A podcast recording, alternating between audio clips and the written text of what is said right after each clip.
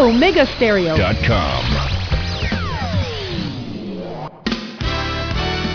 La mejor franja informativa matutina inicia a partir de este momento, con un análisis completo del acontecer nacional e internacional. Noticiero Omega Estéreo.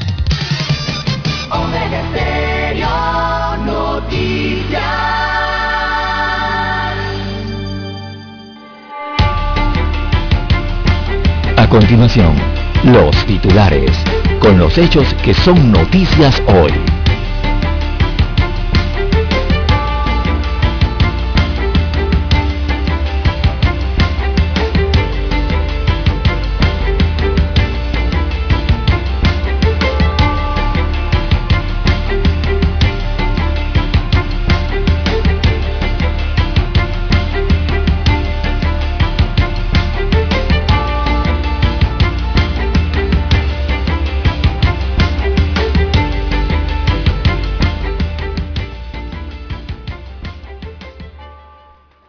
Diputados eh, salvan Coraza del fuero penal electoral. Esta cuestionada figura que había sido eliminada en la propuesta de ley sobre nuevo código electoral eh, preparada por la Comisión de Reformas Electorales, revivió ayer en la Asamblea Nacional. Así que la Comisión de Gobierno aprobó precisamente ayer en primer debate los dos primeros bloques del proyecto de ley 544 eh, diputados no ceden en temas cruciales, la población está inconforme. También tenemos eh, para hoy, amigos oyentes, que los hurtos y los sectores eh, donde operan los carteristas. Esta otra situación que está ocurriendo en las calles de nuestro país también aprueban el presupuesto del Canal de Panamá. Este también presentará en el 2022 un proyecto de alzas de peaje. También desmantelan red regional de trata con fines sexuales. Eso fue una operación conjunta entre las repúblicas de Panamá y la República de Colombia. También para hoy, amigos oyentes, tenemos que policía perdió la vida en un accidente de tránsito. Se estrelló con una mula, con un camión eh, articulado. Se trata de Sebastián Didier eh, Rodríguez, quien laboraba en el centro penitenciario El Renacer. Es la víctima eh, del día de ayer en este sector de Paraíso. También policía o cabo que había cabo atacado entonces en la frontera, ah, recibió tiros en el tórax y en el cuello. Él continúa luchando por su vida en el hospital, en un hospital privado en la ciudad de David, allá en la provincia de Chiriquí. También en otros temas eh, para la mañana de hoy, amigos oyentes, bueno, eh, Colón sigue caliente. Ayer mataron a dos personas en la provincia de Colón. Eh, murió un joven de 16 años de edad, mismo con solo 16 años estaba implicado en ocho homicidios y estaba con protección policial. Él fue asesinado también otra persona en el sector de la playita. Residía en los lagos de Colón. También, eh, amigos oyentes, un grande de la décima sufrió un infarto, rezan por su salud. Se trata de Salustiano Tano Mojica. Así que informes médicos señalan que el trovador veragüense se encuentra estable, pero la incertidumbre embarga a sus seguidores.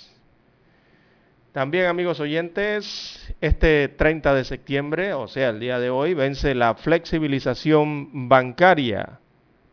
Así que el pueblo está, como decimos en buen panameño, en tembladera. Panamá reporta en las últimas cuatro, en, las últimas horas cuatro muertes por COVID-19 y hubo 262 casos nuevos. También tenemos para hoy que anoche realizaron el vaciado de concreto en dos carriles de la carretera panamericana a la altura de Loma Cobá en Arraiján. Pero los trabajos continúan. Recordemos que eh, faltan dos carriles más del sentido contrario a hacer trabajos en ellos. También eh, eliminarán toque de queda en La Chorrera, en Arraiján, en Bugaba, en David y Dolega, esto a partir del 4 de octubre. Sin embargo, se mantienen las medidas eh, preventivas establecidas para los distritos de Chame y el distrito de San Carlos en la provincia de Panamá Oeste y también en el distrito de Barú, este en la provincia de Chiriquí. También, amigos oyentes, eh, para la mañana de hoy, aerolíneas canadienses Air Transat y Sunwings Airline regresan al aeropuerto de Río Hato, en Coclé. Dieron a conocer su programa de vuelo y anunciaron que a partir del próximo mes de noviembre reactivarán los vuelos directos entre Montreal y Toronto al destino soleado de Río Hato, allí en el Aeropuerto Internacional Scarlett Martínez. También tenemos para hoy, amigos oyentes, a nivel eh, internacional, Nicolás Sarkozy es condenado a un año de cárcel por financiamiento ilegal de su campaña en el año 2012. También desde Francia el gobierno eh, francés busca mantener el estado de emergencia sanitaria hasta el próximo verano europeo. Ecuador decreta estado de excepción para cárceles tras motín que deja 116 muertos en, una de estas cárceles. Y Amigos oyentes, en otras informaciones internacionales, el expresidente Alejandro Toledo alega inocencia y pedirá el habeas corpus para evitar su extradición a Perú. Bien, amigos oyentes, estas y otras noticias durante las dos horas del noticiero Omega Estéreo. Estos fueron nuestros titulares de hoy. En breve regresamos. 7.30 AM. Infoanálisis, con entrevistas y análisis con los personajes que son noticia. La mejor franja informativa matutina está en los 107.3 FM de Omega Estéreo, cadena nacional. Omega Stereo tiene una nueva app. Descárgala en Play Store y App Store totalmente gratis. Escucha Omega Stereo las 24 horas donde estés con nuestra nueva app.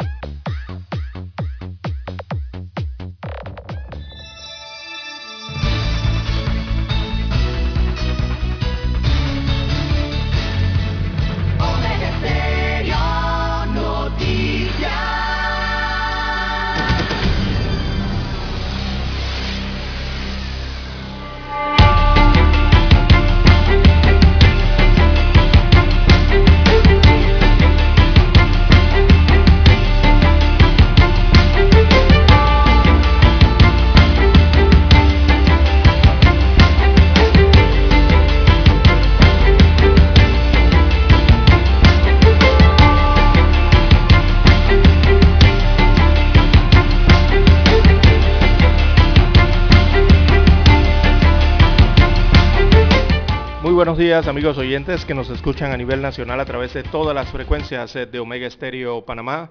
Sean todos bienvenidos a esta nueva emisión informativa para este jueves 30 de septiembre del año 2021. En el control maestro nos acompaña Daniel Araúz y en el estudio 1 de noticias este es su servidor César Lara para llevarle adelante estas dos horas informativas con las respectivas noticias locales e internacionales, las más importantes de las últimas 24 horas, con sus respectivos análisis y comentarios. Bien, dándole las gracias al Todopoderoso por permitirnos una mañana más eh, de vida, por permitirnos ver eh, esa intensidad luminosa que ya se asoma en el horizonte panameño con los rayos del astro sol. Así que bienvenidos sean todos a los que nos escuchan a través de las dos frecuencias que cubren todas las provincias, las comarcas y el área marítima de Panamá también los que están conectados en omegastereo.com, sí, a través del internet eh, llega nuestra señal a nivel mundial. Buenos días a todos ustedes. También los que ya han activado la aplicación de Omega Stereo el apps de Omega Stereo. Si usted no lo tiene aún, usted lo puede descargar de su tienda favorita Android o iOS eh, para su respectivo dispositivo móvil o su celular. También nuestra señal llega a su televisor, amigo oyente. El canal es el 856 de Tigo, televisión pagada a nivel nacional. Así que si usted desea eh, escuchar Omega Stereo en su televisor, usted solamente toma su control remoto, su zapping, allí marca el 856 y llega la señal de Omega Stereo a su casa, a su residencia, a su casa de playa, a su oficina, a su embarcación. Bien, amigos oyentes, son las maneras en que llega la señal de Omega Stereo adicional al resto de las plataformas en redes sociales con que disponemos para la difusión de esta señal. Bien, las 4.45 minutos eh, de la mañana en todo el territorio nacional, eh, recordándoles que no olvide, no olvide nunca que lo correcto es correcto, aunque nadie lo haga, y que lo incorrecto es incorrecto, aun si todos lo hacen. Así que, amigos oyentes, haga eh, hoy y siempre, trate, trate de hacer lo correcto, no traicione sus principios, no traicione sus valores. Necesitamos mejores ciudadanos en el país. Bien, arrancamos el noticiero Omega Estéreo. Rápidamente veamos qué hay en hidrometeorología para la mañana de hoy con las actualizaciones del pronóstico del tiempo para este jueves. Eh, veamos, tendremos sistemas de bajas presiones, eh, la zona de convergencia intertropical eh, tendrá una actividad moderada para el día de hoy sobre todo el sector del área caribe de Panamá y eh, bueno, eh, los efectos del resto de la, de la onda tropical número 38 de la temporada también se harán sentir en parte o en sectores, áreas de la República de Panamá y estos, tanto la zona de convergencia intertropical como esta onda tropical, son las que estarán eh, actuando, modulando las condiciones predominantes para el tiempo en el país. En el área del Caribe, bueno, durante la mañana se esperan cielos parciales nublados con algunos aguaceros que serán aislados. Esos aguaceros serán para Bocas del Toro, las comarcas Navebuglé, también la comarca Gunayala, el norte de la provincia de Veragua y también Colón. En horas de la tarde en la región del Caribe eh, habrá, eh, se espera un incremento de la cobertura nubosa, eh, presentando nublados totales con lluvias episodios de aguaceros acompañados de actividad, eh, o sea, habrá una actividad eléctrica mm, moderada sobre sectores de la provincia de Colón, también esta área norte de la provincia de Veraguas, sectores de la comarca indígena Gunayala y también la nave Buglé, y sobre la provincia de Bocas del Toro. Para la noche se esperan algunas lluvias ligeras intermitentes, tanto en Bocas del Toro, la comarca Nave y el norte de Veraguas. Eh, para el área del Pacífico, eh, durante la mañana, eh, cielos nublados, es lo que se marca aquí, algunos aguaceros aislados sobre la región del Golfo de Panamá, también sobre la provincia de Darién, el sur de Veraguas y la provincia de Chiriquí. Para la tarde, con el calentamiento evidentemente diurno allí, ¿no? Y la incursión de los vientos, entonces se espera que haya mayor cobertura nubosa, que haya un incremento de la cobertura nubosa. Eh, esto entonces presentando nublados totales con aguaceros y actividad eléctrica moderada sobre la región perdón, de Panamá Norte, aquí en la provincia de Panamá, también el área centro, el área oeste de la provincia, el centro y sur de Veraguas y también de la península de Azuero sobre Chiriquí, las comarcas Nave Buglé, sobre las costas, las cordilleras de Darién, Panamá Este y Coclé se incluyen en ese reporte para, para las horas de la tarde. Eh, para la noche entonces se esperan perdón, algunos nublados eh, y habrán lluvias ligeras según el reporte del tiempo para la mañana de hoy. Bueno, eh, no hay ninguna advertencia en específico para estas 24 horas, así que tendremos un día con lluvias, las lluvias acostumbradas para esta altura del mes de septiembre, amigos oyentes. Bien, las 5.50 minutos de la mañana en todo el territorio nacional. Hacemos la pausa y retornamos. Noticiero Omega Estéreo. La mejor franja informativa matutina está en los 107.3 FM de Omega Estéreo. 5.30 AM. Noticiero Omega Estéreo. Presenta los hechos nacionales e internacionales más relevantes del día. 7.30 AM. Infoanálisis con entrevistas y análisis con los personajes que son noticia. De 8 y 30 a 9 y 30 de la mañana, sin rodeos, con Álvaro Alvarado. De lunes a viernes, por Omega Estéreo.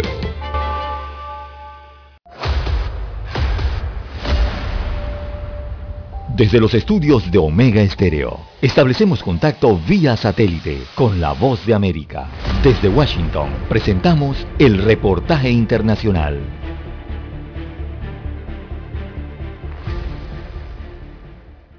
El asesino de cinco personas en la sede del periódico Capital Gazette en Maryland en 2018 fue condenado a cinco cadenas perpetuas. Nos informa John Burnett. Un juez de Maryland sentenció a Jared Ramos, el asesino de cinco periodistas del periódico Capital Gazette de la ciudad de Annapolis en Maryland, sucedido en 2018, a más de cinco cadenas perpetuas sin posibilidad de libertad condicional, a quien un jurado consideró anteriormente criminalmente responsable del asesinato del editor asistente del periódico Rob Yassen, la reportera Wendy Winters, el editor de la página editorial Gerald Fishman, el periodista deportivo John McNamara y la asistente de ventas Rebecca Smith. John F. Burnett, Voz de América, Washington. 20 años de sangre y tesoro estadounidenses gastados en Afganistán se redujeron el martes a unas seis horas de testimonio en el Senado de Estados Unidos y el máximo oficial militar de la nación admitió que la guerra equivalía a un fracaso estratégico que al final tal vez nunca podría haber sido ganado. La audiencia ante la Comisión de Servicios Armados del Senado con los principales oficiales militares del presidente estadounidense Joe Biden vio una firme defensa de los esfuerzos y sacrificios de las tropas estadounidenses en Afganistán.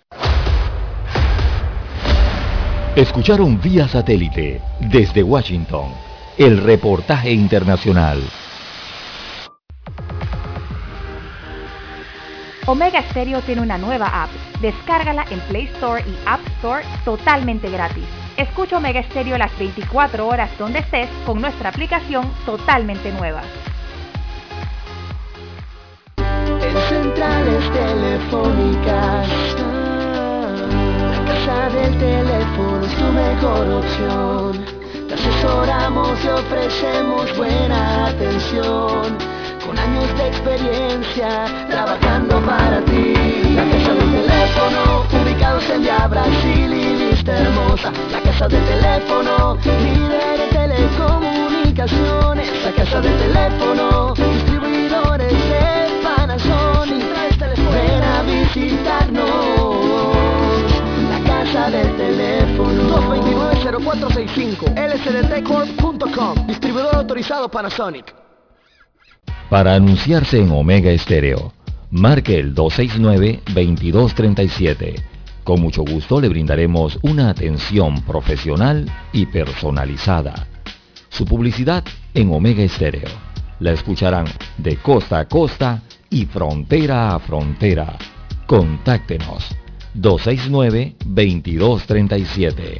Gracias.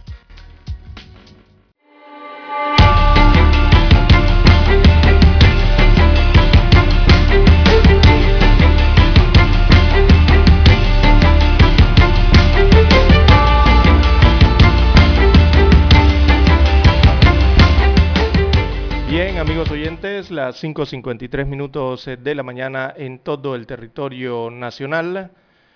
Bueno, vamos con el informe epidemiológico rápidamente. Eh, el MINSA informa que Panamá tiene un RT de 0.89%, mientras que el 90% de los fallecidos, al igual que el 65% de los pacientes ingresados en la unidad de cuidados intensivos, esto para los últimos días, dice el MINSA que no estaban vacunados contra la COVID-19. Esto basados en los indicadores, eh, informa que a partir del 4 de octubre entonces se elimina el toque de queda en los distritos de La Chorrera y Arraiján, en la provincia de Panamá Oeste. Esto será a partir del próximo 4 de octubre.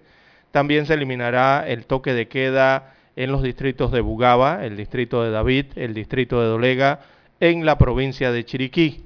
Aclaran eh, los indicadores y aclara la información entonces que se mantienen eh, las medidas de toque de, o las medidas establecidas para los distritos de Chame y de San Carlos. Así que hay que hacer la acotación allí.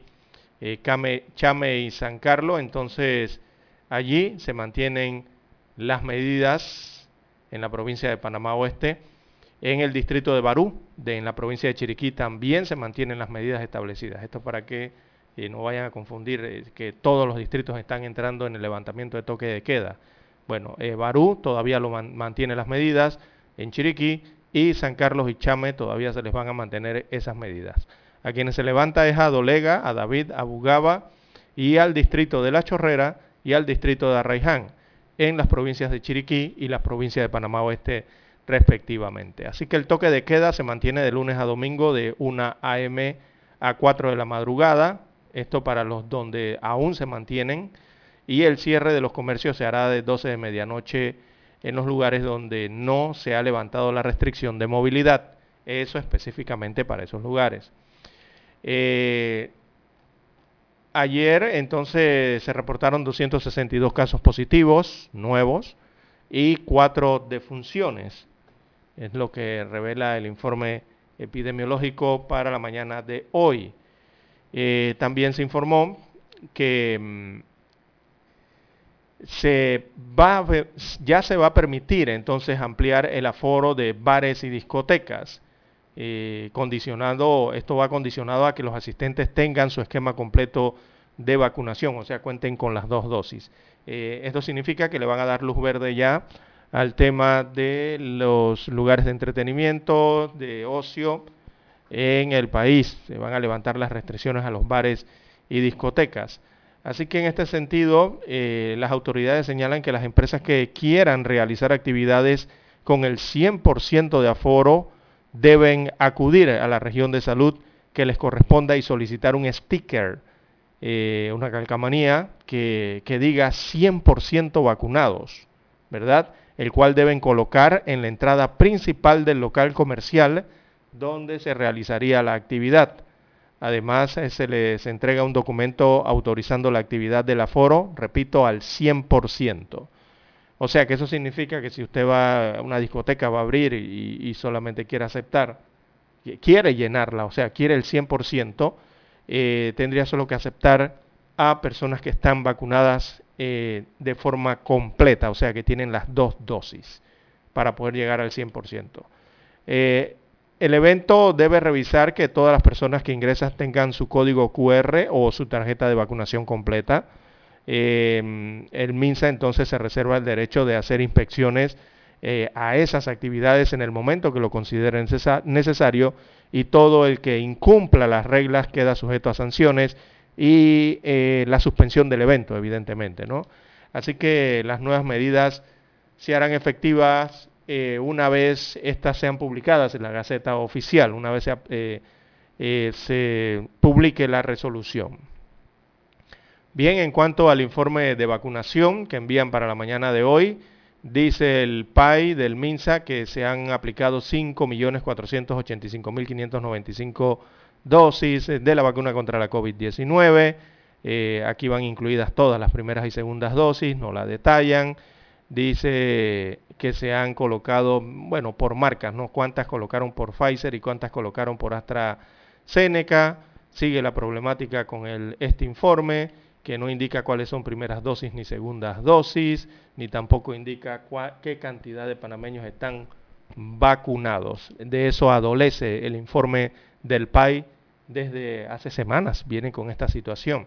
Eh, vuelvo y le reiteramos, sería bueno que detallaran mejor el tema de la vacunación en el país porque tienen la capacidad de hacerlo.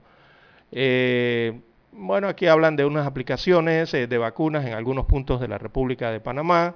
Eh, veamos la positividad del país en cuanto a la epidemia. Tenemos una positividad de 3.5%.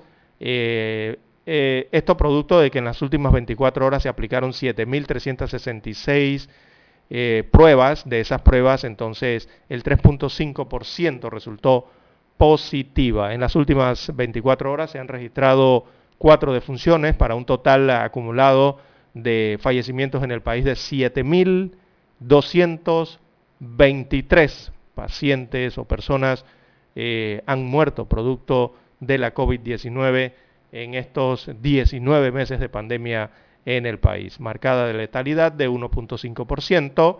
Eh, los casos activos, eh, actualmente hay 3.314 personas o pacientes que padecen esta enfermedad. Son 3.314 personas que tienen la capacidad de contagiar a otros.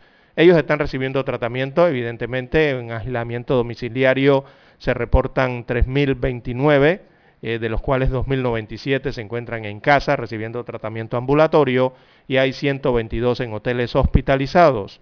En cuanto a los centros hospitalarios, los que están ingresados, eh, tenemos que hay 285 en total. De esos 285, 231 pacientes se encuentran en sala con un COVID moderado, mientras 54 permanecen en la unidad de cuidados intensivos con un COVID grave, allí siendo asistido por aparatos eh, para darle soporte a su vida. Bien, amigos oyentes, así está entonces el informe epidemiológico, por lo menos las estadísticas, eh, las cifras eh, que envían las autoridades. El día de ayer también hubo algunas opiniones respecto a la vacunación por parte del presidente constitucional y el tema también por parte del ministro de Salud, eh, de las denuncias que han recibido algunos médicos, ¿no? Así que vamos a hacer la pausa para escuchar las gloriosas notas del himno nacional y ver o, ver aquí, analizar qué dijo el presidente de la República respecto a la vacunación.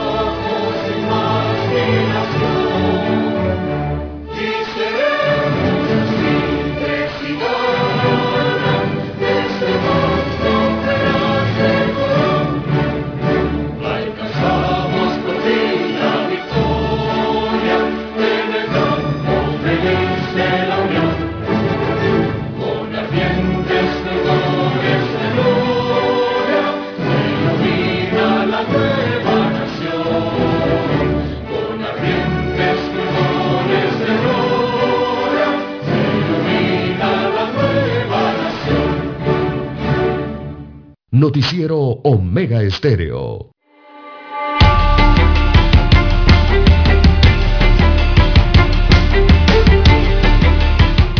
Bien, amigos oyentes, las 6.4, 6.4 minutos eh, de la mañana en todo el territorio nacional. Bueno, observamos en el diario La Prensa para la mañana de hoy, en la página 4A. Tienen un amplio reportaje sobre el tema de la población vacunable.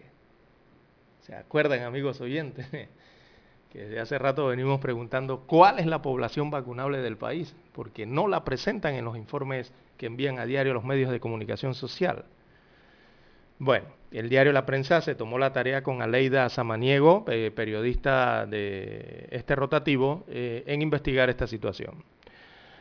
Así que dice el reporte de hoy, lo titulan eh, El 70% de la población vacunable mayor de 12 años tiene dos dosis. Destaca el reporte eh, de la prensa, abro comillas, porque citan al presidente constitucional de Panamá, abro comillas, y dice, quiero anunciarle al país que hemos alcanzado la vacunación del 70% de la población meta con dos dosis dijo ayer el presidente de la República, Laurentino Cortizo, en un acto de homenaje realizado al equipo de enfermería y técnicos de enfermería que han trabajado desde el pasado 20 de enero en la jornada de vacunación contra la enfermedad COVID-19 en el país. Recordemos que esta es la denominada Operación Panavac 19. Así que el esfuerzo grande que han hecho el equipo de enfermeras y técnicos, enfermeras, enfermeros y técnicos médicos, ¿no? Eh, por eh, la población, por el país. Así que dice el reporte de la prensa que la población meta vacunable a la que hizo referencia el mandatario representa unas 3.6 millones de personas mayores de 12 años de edad. La cifra no es calculada en base a la población total del país, dice el diario La Prensa estimada en 4.5 millones de personas. Esa sería la población total del país. Y destaca el rotativo porque aún hay un segmento de la población que no cuenta con la vacuna contra la COVID-19, debido a que no ha sido aprobada aún para las, eh, por las agencias regulatorias. Evidentemente que es de los 12 años hacia abajo, ¿no? De 0 a 12 años no se puede vacunar en el país que era lo que veníamos haciendo mención desde hace rato aquí en el noticiero Mega Estéreo. Eh, la vacunación con dos dosis del 70% de la población se logró con la aplicación de 5.472.415 dosis, de las cuales 2.970.199 corresponden a la primera y 2.501.680 a la segunda dosis. Y hay ya 536 pacientes a los que se les ha aplicado la tercera dosis. Ahora bien, este informe lo han entregado en un acto especial, pero seguimos viendo, observando o recibiendo que el informe del PAI que mandan a los medios de comunicación social no contienen estas cifras y no contienen este detalle. Entonces, eh, a eso es lo que nos venimos refiriendo desde hace más de una semana aquí en esta estación. Dice que el último reporte especifica que el 22, del 22 al 28 de septiembre se han aplicado 536 terceras dosis contra la COVID-19 a las personas inmunosuprimidas, es decir, pacientes trasplantados, eh, portadores del virus de inmunodeficiencia humana o con cáncer, entre otros padecimientos, quienes no han tenido una respuesta inmunitaria suficientemente fuerte con las dos primeras dosis. Claro, para eso se aplica la tercera dosis. Así que los datos del PAI, el PAI es el Programa Ampliado de Inmunizaciones, indica que las regiones de salud donde más dosis se han aplicado es la metropolitana, lógicamente, Panamá Oeste y Chiriquí. Así que las metas se logró según las eh, previsiones establecidas por los asesores científicos del MINSA. Es lo que dice el informe del diario La Prensa para hoy. Eh, interesante destacar que el diario La Prensa eh, hace un trabajo de infografía, muy importante, del proceso de vacunación. Ahí tienen las cifras que dicen que es hasta el 28 de septiembre. Y destacan, meta de vacunados, 3.6 millones. Ahora sí estamos claritos qué es lo que quieren vacunar. Eh, han tenido que pasar 19 meses para saber cuál es la población meta a vacunar en Panamá, porque nunca la habían oficializado en todos estos meses. Así que 3.6 millones de, personas en el país es la población meta a vacunar. Esta es la cifra, eh, corresponde entonces a la población vacunable mayores de 12 años de edad en Panamá. Y destaca la infografía que la población total del país estimada es de 4.5 millones de habitantes. Es lo que estima eh, existe de pobladores o habitantes en el país, 4.5 millones. Así que finalmente revelan estas cifras. Eh, y esto en el sentido porque, eh, amigos oyentes, estaban dando porcentajes y resulta ser que un funcionario daba un porcentaje, después salía en otra declaración otro funcionario y daba otro porcentaje distinto en base a otra población meta. Y estaban realmente confundiendo a la población. Por eso señalábamos aquí que tenían que hacer la corrección. Porque si la meta del país es vacunar al 100% de la población mayores de 12 años de edad, entonces sí sería un aproximado de 3.6 millones de habitantes de los 4.5 que existen en el país. Eso sería el 70% de los que tendrían entonces, eh, si sacamos el 70% de eso, los que tendrían la segunda dosis aplicadas serían 2.3, no, perdón, 2.5 millones. Ya tendrían la segunda dosis aplicada, eh, serían los panameños con esquemas completos. Eso si la población meta son los mayores de 12 años de edad. Pero veíamos que hablaban de la población del país, otros funcionarios. Y si eso ocurría, entonces la población meta, el 100% de la población total del país, es decir, los 4.5 millones de habitantes, entonces el 70% eh, sería eh, unos 3.1 millones de habitantes, si lo tasaban en base a la población total. Por eso era que había que hacer esa aclaración de esas dos cifras, eh, porque primero nunca la habían oficializado, ahora vemos que sí. Por lo menos aquí dice el diario La Prensa que la fuente es el programa ampliado de inmunizaciones del MINSA. O sea que entiendo que esa es la cifra oficializada de la población meta a vacunar, 3.6 millones de habitantes. Eh, y esto eh, es, bueno entonces porque así ya estamos un poco más claros, sobre todo la población, de cómo avanza el proceso de vacunación eh, y evitar estar con esos porcentajes que dejan en ascua a todo el que los lee. Bien, amigos oyentes, eh, las 6.12, 6.12 minutos de la mañana en todo el territorio nacional.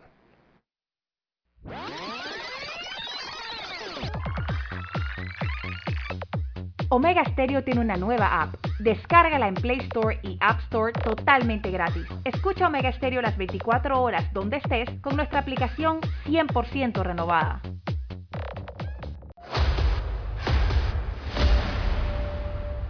Desde los estudios de Omega Stereo, establecemos contacto vía satélite con la voz de América. Desde Washington, presentamos el reportaje internacional.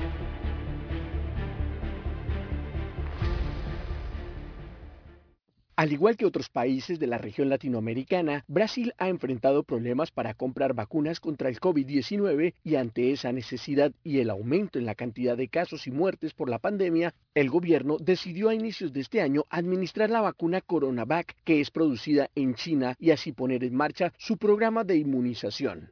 Pero la vacuna china es rechazada por muchos brasileños que la llaman el patito feo de las vacunas, ya que los estudios han demostrado una baja tasa de eficacia, lo que ha llevado a que las autoridades brasileñas prohibieran este mes la distribución de millones de dosis de este medicamento mientras se espera la publicación de más estudios que respalden el desempeño del inmunizante. Esta vacuna desarrollada por el laboratorio chino Sinovac ha demostrado tener uno de los porcentajes más bajos de eficacia frente al COVID-19. Con el 50,38% de efectividad se pone casi fuera de los límites de lo aceptado por la Organización Mundial de la Salud. Este inmunizante fue el primero que se usó en Brasil en conjunto con el Centro de Investigación del Instituto Butatán en Sao Paulo y se convirtió en el momento en el mayor disponible en el país, pero al mismo tiempo en el más despreciado. Todos los días se formaban largas filas en los sitios de vacunación de Sao Paulo, pero desaparecieron instantáneamente cuando la gente descubrió que solo la vacuna Coronavac era la que estaba disponible. A principios de este mes, el regulador de salud de Brasil, Anvisa, suspendió y retiró 12 millones de dosis producidas en una planta no autorizada en China y el corresponsal de La Voz de América en Brasil, Edgar Maciel, explica. En un intento por cambiar la imagen de la vacuna y aumentar la confianza del público, Butantan está invirtiendo en estudios sobre la efectividad de Coronavac. Uno de esos estudios está en la ciudad de Serrana, en las afueras de Sao Paulo. Todos los residentes mayores de 18 años recibieron inyecciones de Coronavac. Después de unos meses, los resultados han sido positivos. De acuerdo a los informes, hubo un momento de la pandemia en el que era fundamental disminuir la cantidad de pacientes hospitalizados y de muertes y al tener una vacuna como Coronavac, que supuestamente tenía una eficacia superior al 80% para casos severos, se tomó como elemento clave para mejorar los índices de la pandemia en el país. Héctor Contreras, Voz de América, Washington. Escucharon vía satélite desde Washington el reportaje internacional. La mejor franja informativa matutina está en los 107.3 FM de Omega Estéreo, 530 AM. Noticiero Omega Estéreo presenta los hechos nacionales e internacionales más relevantes del día. 730 AM.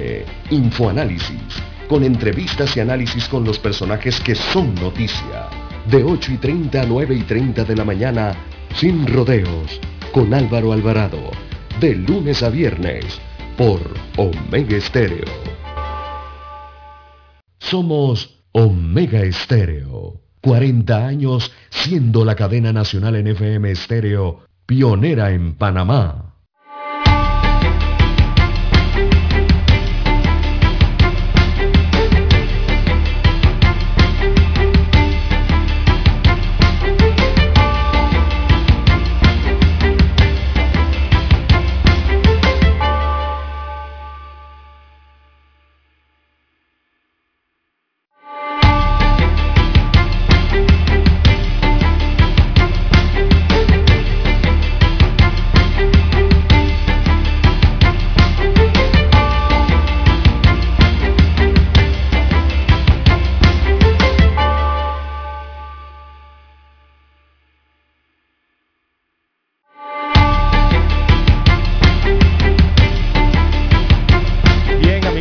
Las 6.17, 6.17 minutos de la mañana en todo el territorio nacional.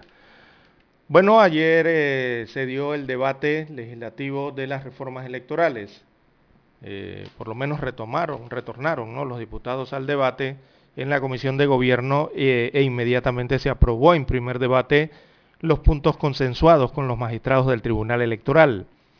Así que se mantiene el 3,5% del financiamiento preelectoral para los candidatos de libre postulación y también se mantiene el fuero penal electoral, según lo eh, realizado ayer.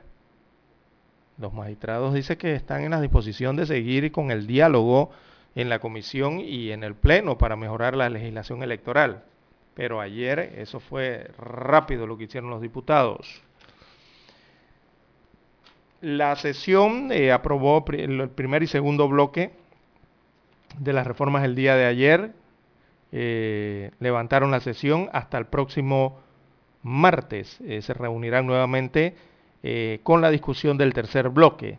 El tercer bloque es el tema de paridad, fuero, perdón, el tema de paridad, fuero penal, electoral y el subsidio. Mm, no tuvieron avances en el primer y segundo bloque, según destaca eh, hoy el informe sintetizado entonces de lo actuado ayer en la Comisión de Gobierno. Así que la Asamblea decidió avalar lo consensuado en la llamada mesa técnica, pero mantuvo su posición de no cambiar los temas en los que no había logrado acuerdos. En total, la comisión aprobó entre el bloque 1 y el bloque 2 del proyecto de ley 544 al menos 175 artículos fueron aprobados ayer, entre temas eh, consensuados, temas eliminados y temas modificados. Entre los temas en los que los diputados impusieron su criterio figuran el fuero penal electoral. Ese es el que no se quieren levantar y el que no quieren eliminar. Eh, así que seguirán los diputados teniendo también tanto las directivas de los partidos políticos, eh, así como los eh, precandidatos y candidatos a cualquier cargo de elección popular, seguirán teniendo fuero penal electoral. También la redistribución del financiamiento público y preelectoral y postelectoral, eh, eh, que deja en desventaja a los candidatos por libre postulación, ya que recibirán eh, menos aportes en comparación con los partidos políticos. los diputados de la Asamblea Nacional y los partidos políticos con esto evidencian que no quieren competencia eso es todo lo que está ocurriendo con esta aprobación de estos artículos. Simplemente nos están expresando aquí que no quieren competencia o quieren que esa competencia eh, venga eh, con eh, unas, arrastrando con unas anclas o cargando pesas o cargando peso de más, ¿verdad?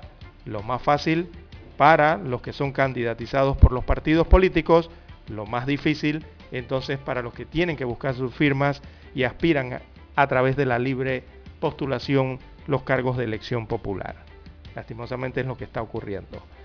Eh, destaca el informe que el 3,5% del monto correspondiente al financiamiento preelectoral se entregará a los candidatos por libre postulación, mientras que los partidos recibirán el 96.5% del monto restante. ¿Qué les parece a usted, amigos oyentes? Cuando debería existir más equidad esto debería estar más balanceado eh, en esta competencia que es la elección por los cargos de elección popular en el país. No es así.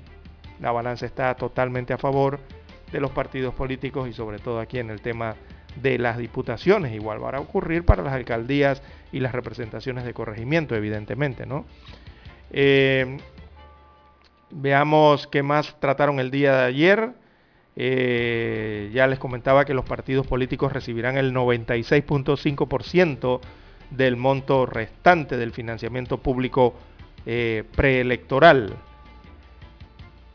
La Comisión Nacional de Reformas Electorales que redactó el proyecto 544 pedía que para los independientes el monto fuese del 15%, o sea, aumentarlo al 15%, y para los partidos que bajase al 85%. Eso, esa era la, la propuesta original. Pero los diputados no aceptan eso. No quieren bajarse casi ese 100% que tienen. No quieren que se los quiten a los candidatos eh, o que por lo menos eh, a través de las normativas no sea disminuido eh, para los candidatos de puestos de elección a través de partidos sino que, bueno, los independientes se mantengan entonces con ese porcentaje mínimo, pero que es mínimo de verdad. Bien, en el tema de la paridad de género se decidió que los, las postulaciones irán al 50% hombres y 50% mujeres, pero quedará en manos de la Secretaría de la Mujer de los partidos políticos decidir si hay o no suficientes mujeres para las diferentes postulaciones, algo que rechazan las mujeres de los eh, diferentes partidos políticos debido a que en los comicios del año 2019 se usó la misma técnica que no logró eh, avances en la eh, paridad. En el tema del fuero electoral se avalaron al menos cuatro artículos al respecto con la nueva propuesta de los diputados eh, ahí en la Comisión de Gobierno. Entonces, los candidatos gozarán de 90 días de fuero electoral. Además, se estableció que serán los juzgados administrativos electorales en primera instancia y el Pleno del Tribunal Electoral en la segunda instancia los que eh, serán los órganos competentes entonces para levantar el fuero. Por ejemplo, se dispuso que tendrán fuero los presidentes, los vicepresidentes, los secretarios y subsecretarios generales de los partidos políticos. Para este grupo tendrá vigencia para las elecciones primarias, también tendrá vigencia para ese grupo de eh, integrantes de los partidos políticos el, fuero penal electoral para las elecciones generales. Desde la fecha en que inicia el periodo de campaña electoral correspondiente al proceso electoral de sus respectivos partidos y hasta que quede ejecutoriada la última proclamación. Entonces gozarán los presidentes, vicepresidentes, secretarios y subsecretarios generales de los partidos políticos tendrán entonces fuero electoral. Mientras que para las elecciones eh, de las autoridades internas nacionales, estas son las convenciones que hacen a nivel interno los partidos o las primarias, eh, la vigencia será del fuero electoral será desde la fecha en que inicia el periodo de campaña electoral correspondiente y hasta que quede ejecutoriado eh, la última proclamación de dicho evento. Así que los candidatos de partidos estarán protegidos por esta coraza desde la fecha en que inicia el periodo para la campaña electoral de sus partidos hasta el día siguiente de que esté ejecutoriada la proclamación. Así que la convocatoria de los partidos arranca, recordemos, el primero de febrero del año 2023. En las elecciones generales parciales tendrán entonces fuero, fuero electoral, desde la fecha en que inicia la campaña electoral hasta el día siguiente de su proclamación.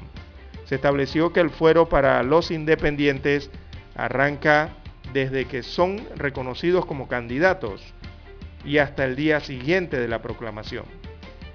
El actual, eh, en la actualidad el código electoral habla de que el fuero electoral tendrá vigencia para los candidatos desde que quede en firme su postulación hasta 15 días después de la elección. Así que lo que están haciendo aquí es ampliarlo. Para las eh, directivas, desde la convocatoria al proceso electoral respectivo y hasta que quede ejecutoriada la última proclamación del evento. Mientras, eso es la, cómo se activa el foro electoral. Eh, mientras que plantea el código electoral actual que para los independientes es desde que eh, quede ejecutoriada la resolución del Tribunal Electoral que les autoriza el inicio del trámite de recolección de firmas y hasta 15 días después de la ejecutoría de la mm, proclamación en la elección en que participe. Así está el Código Electoral actualmente y lo que les señalamos anteriormente entonces es cómo fue modificado, por lo menos en estas reformas que requieren de la aprobación del Pleno Legislativo y de la sanción presidencial. Así que sobre este tema, el magistrado Heriberto Araúz dijo que lo ideal es lo planteado en el proyecto 544, que se elimine el fuero electoral, pero no es lo que fue aprobado ayer por la Comisión de Gobierno de la Asamblea Nacional. La Asamblea aprobó otra, otra cosa, no lo que estaba o lo que llegó en el proyecto de ley. Eh, por eso entonces, eh, tras culminar la sesión, las mujeres de los partidos políticos que se encontraban en el auditorio de la Asamblea, em, donde se desarrolló esta discusión, salieron molestas el día de ayer, refutando a gritos las actuaciones de los diputados. Repito, la comisión retoma la discusión del proyecto el próximo martes con la discusión del tercer bloque de eh, reformas o consensos que lograron en la mesa denominada la mesa técnica. Bien, eh, los diputados, lo que estamos viendo es que al final se han salido con la suya, en gran parte. Bien, las 6.28, 6.28 minutos de la mañana en todo el territorio nacional. Infoanálisis de lunes a viernes, de 7 y 30 a 8 y 30 de la mañana por los 107.3 FM de Omega Estéreo. Con Guillermo Antonio Adames, Rubén Darío Murgas y Milton Enríquez. Infoanálisis, el programa para gente inteligente como usted.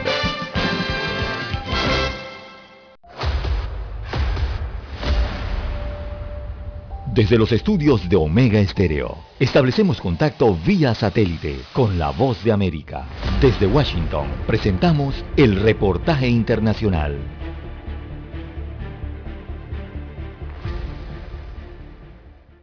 En el marco de una gira que incluyó también a Colombia y Paraguay, el presidente de Chile, Sebastián Piñera, estuvo en Uruguay para cumplir con una visita oficial y dialogar sobre temas de interés común, acompañado de su esposa, Cecilia Morel, por el canciller Andrés Alamad, su ministro de Salud, Enrique París, además de senadores y diputados, el mandatario chileno fue recibido por el presidente Luis Lacalle Pou y su primer encuentro fue un almuerzo en la residencia presidencial para luego participar en otro evento realizado en el Parlamento presidido por la vicepresidente de la República, Beatriz Argimón. En su visita, el mandatario chileno y su delegación concretaron una serie de acuerdos vinculados al tema salud como consecuencia de la pandemia del COVID-19, pero al mismo tiempo invitó a Uruguay a participar de un proyecto regional de fibra óptica que cruzará el Océano Pacífico. Que es un proyecto que estamos desarrollando en conjunto con Argentina y Brasil. Los presidentes de Uruguay y Chile también hablaron sobre el futuro periodo post-pandemia que según el presidente Piñera deberá ser inclusivo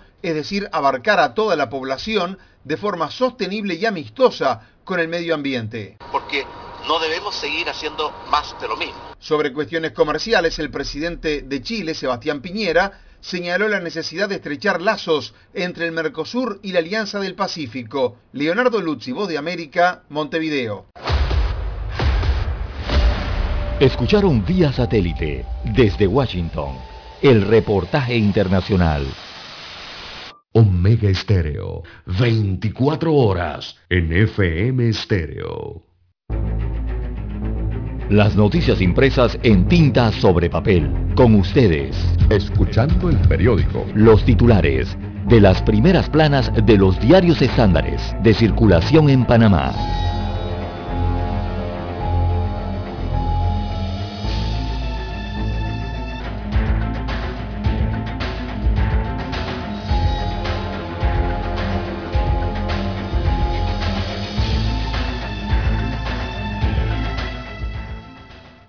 Bien, amigos oyentes, el diario La Estrella de Panamá, la decana de la prensa nacional, titula para este jueves 30 eh, de septiembre, diputados eh, retoman debate de las reformas electorales.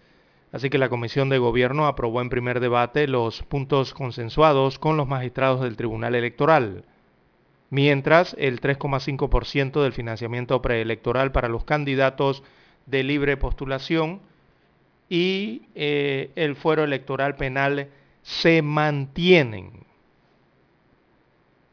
No era la propuesta que eso de mantener el 3.5% y mantener el fuero electoral no era la propuesta que llegó a la Asamblea Nacional y que fue analizada por más de un año por la Comisión Nacional de Reformas Electorales y todos los sectores. La propuesta que llegó a la Asamblea Nacional era aumentarlo a un 15% el financiamiento para los independientes y la propuesta del fuero penal electoral hecha era eliminarlo. Pero los diputados no lo consideraron así, lo cambiaron y lo volvieron a aprobar de nuevo ayer. Eh, esto que generó entonces el malestar de la población general y también de la opinión pública. Vuelven e hicieron lo mismo los magistrados, abro, aparece fotografía del magistrado presidente del Tribunal Electoral acompañando este titular del diario La Estrella de Panamá. Él es de nombre Heriberto Araúz. Eh, tiene una cita para el día de hoy. Abro comillas, le cito. Los magistrados estamos en la disposición de seguir el diálogo en la comisión y en el pleno para mejorar la legislación electoral que tenemos. Cierro comillas, fue lo que dijo Heriberto Araúz. Bueno, evidentemente aquí no hay ninguna mejora, señor Heriberto Araúz.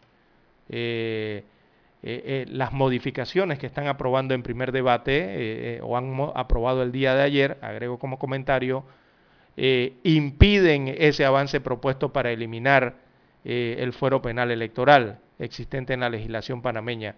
Así que allí ya eso no. También otras modificaciones impiden otros avances que se requieren en cuanto a la ley electoral panameña. Así que los diputados, hay que decirlo, se han salido con la suya.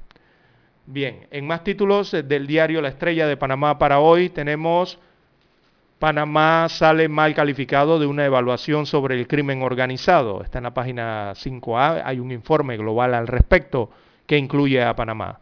También hay que estudiar las relaciones entre los órganos del Estado, dice Harry Brown.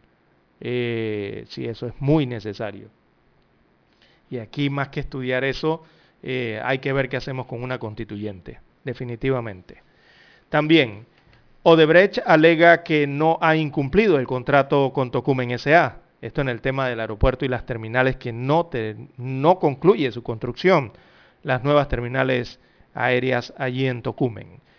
También Consejo de Biden sostiene reunión con el presidente eh, Cortizo. Eh, se refieren específicamente al consejero del presidente Joe Biden, del presidente norteamericano. También para hoy eh, tenemos en cine Spencer, un testimonio sobre la vida de la princesa Diana en la casa Windsor. En los deportes desarrolla el tema La estrella de Panamá, la mirada del técnico al fútbol panameño.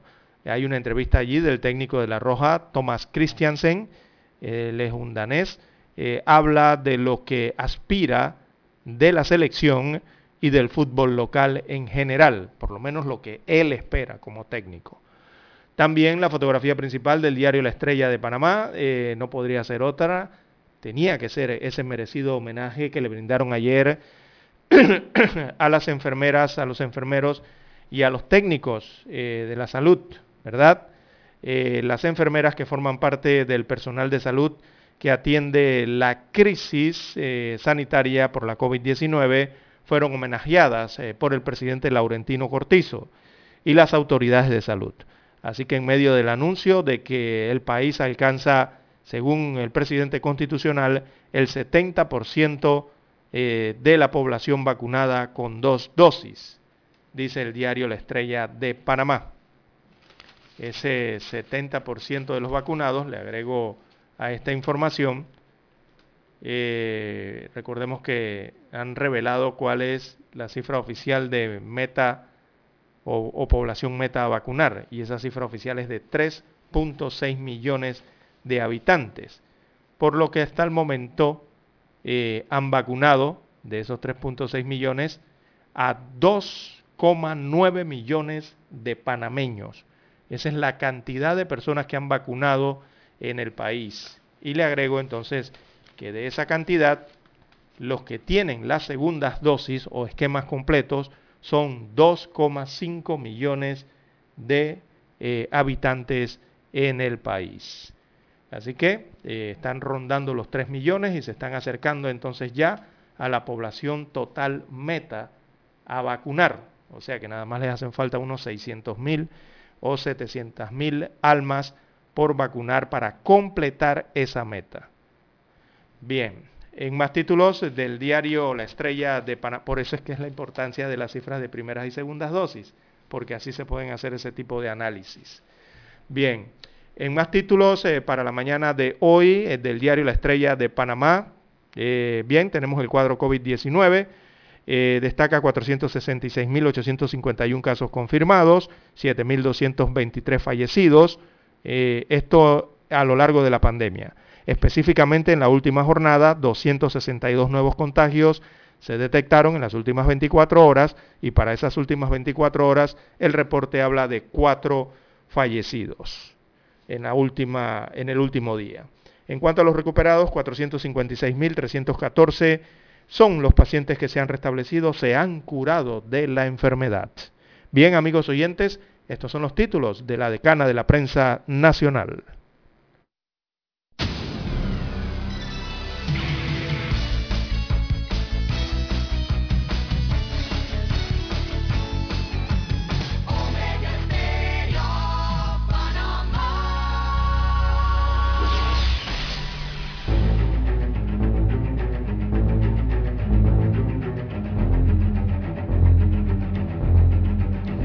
Bien, el diario La Prensa plasma en su primera en su portada principal eh, diputados eh, salvan coraza del fuero penal electoral.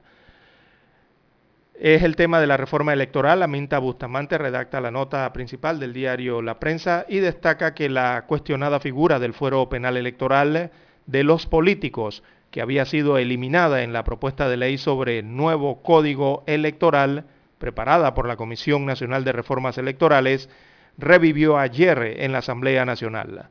Así que la Comisión de Gobierno del Legislativo aprobó desconocer parte de lo acordado en la Comisión Nacional de Reformas Electorales al dar luz verde en primer debate a este y otros cambios al Código Electoral contenidos en el bloque 1 y 2.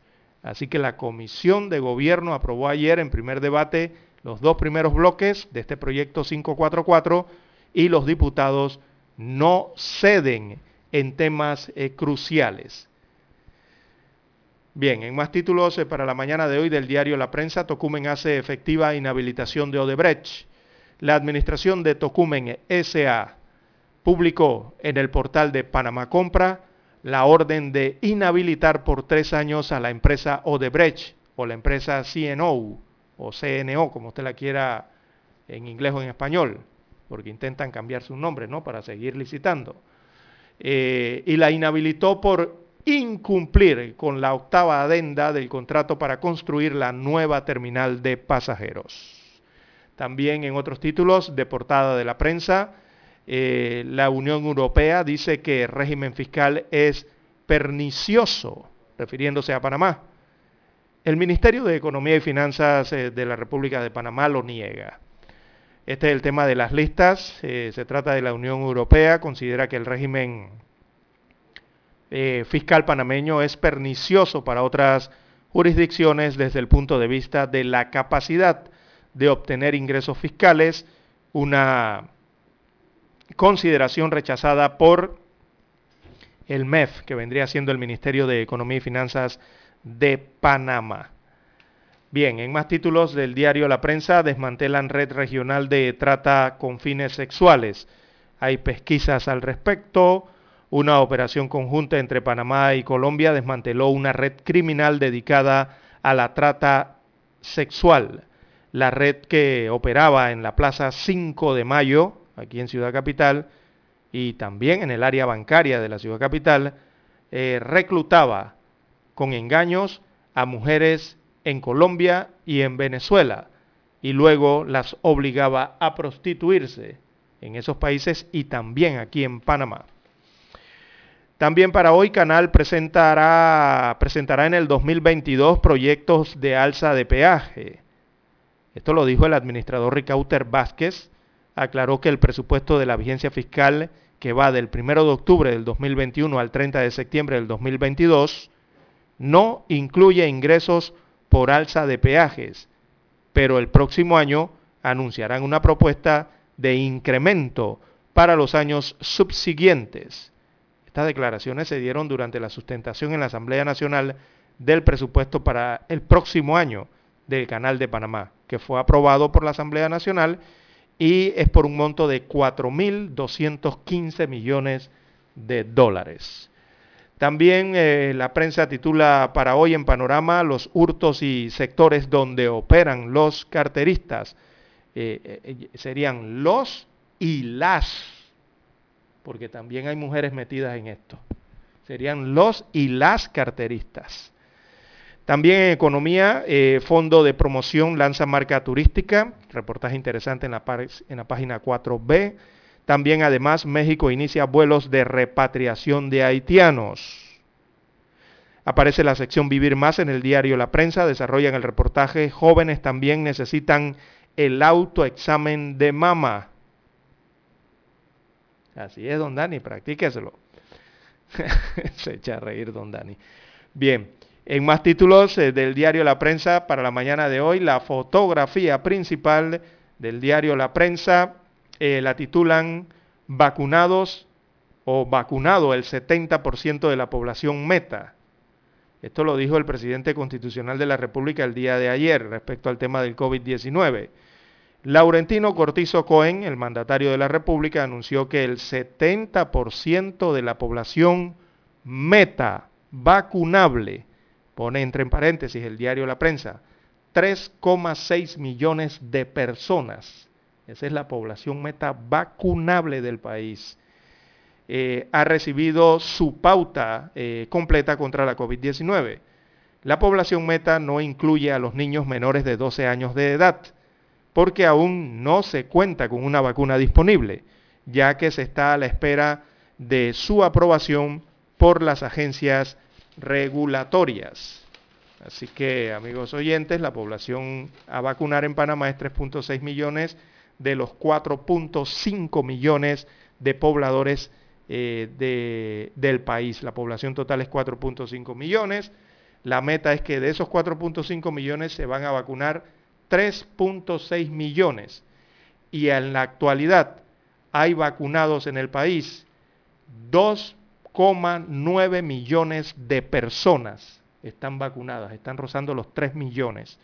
Eh, de ellos, entonces, es que se dice lo que ha señalado el presidente de la República, que hay un 2,5 millones de habitantes que ya tienen la segunda dosis. Ese es el 70%.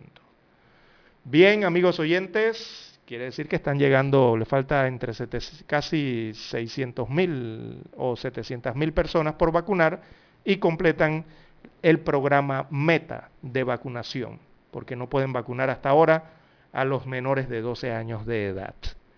Bien, amigos oyentes, eh, estos son los títulos que muestra en portada el diario La Prensa.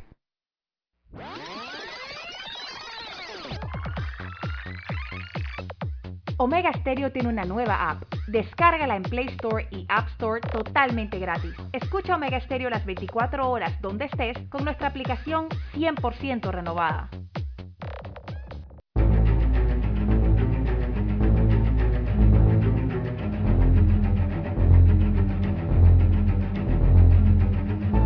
Bien, el diario Metro Libre titula para hoy piden enfrentar la lista negra de la Unión Europea.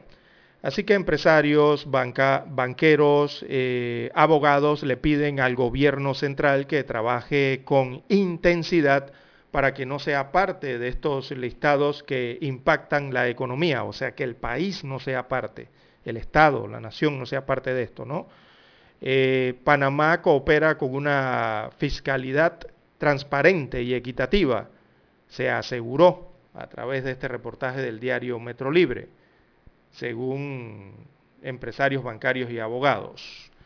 También el 70% está vacunado, titula el Metro Libre, el esquema completo con dos dosis de la vacuna para combatir el coronavirus se ha completado en un 70% de personas mayores de 12 años de edad, confirmó el presidente Laurentino Cortizo el programa de inmunización se mantiene activo, o sea que han vacunado al 70% de 3,6 millones de habitantes, de los 4,5 con que cuenta el país en promedio. También eh, paseos caninos se toman los parques locales, hay un reportaje aquí interesante. Eh, usted se convertiría en paseador de perros, don Dani. usted sabe que hay gente que es paseadora de perros, para que usted sepa, don Dani, y reciben emolumentos por eso. Bien, la actividad física al aire libre reduce los niveles de ansiedad en las mascotas y previene el sobrepeso. dice don Dani que él quiere ese trabajito también, dice, cuando tiene sus horas libres, de sacar a pasear los perros y cobrar por eso. Bien, en más títulos para la mañana de hoy del diario Metro Libre, estudiantes irán tras eh, becas de medicina. El MINSA y el IFARU allí abrieron la convocatoria de becas para estudiar medicina en universidades privadas. También en octubre se darán nombres de magistrados, eh, dice el presidente del país, la, que, bueno, realmente ayer dijo el presidente Laurentino Cortizo que el otro mes, o sea, en octubre, revelará nombres de magistrados para la Corte Suprema de Justicia. Específicamente designarán a dos magistrados. También Panamá se alista a luchar en octagonal, es el título deportivo del Metro Libre. Hoy se conocerán a los convocados a la selección de fútbol para los partidos de eliminatoria mundialista. Y ya don Dani, mire, usted tiene la lista de la convocatoria anterior y ya tiene ahí como a cinco tachados. ¿Ya? ¿Usted por qué los elimina así, don Dani? Oiga, según esa lista que usted tiene, no va a dejar sin delantero, ¿qué es eso? ¿Eh? No, no, no, no, don Dani, hay que esperar a ver lo que dice Thomas Christiansen, que es el que decide estas cosas, que es el director técnico de la selección mayor de fútbol de Panamá. También el definitivo adiós al boxeo de Pacquiao. El boxeador Manny Pacquiao anunció su retiro a los 42 años de edad e irá por la presidencia de Filipinas. Los antivacunas en problemas con YouTube es el tema internacional del Metro Libre. Eh, esta plataforma de videos o, el YouTube anunció el endurecimiento de su política contra los contenidos antivacunas y los suprimirán, según anunciaron desde esta plataforma de videos. También Más Móvil confirma millonaria inversión. Eh, esto lo confirmó Betzalel eh, él es el presidente ejecutivo y gerente general de Más Móvil en Panamá. Confirmó que invertirán unos 500 millones de dólares en su ampliación y modernización.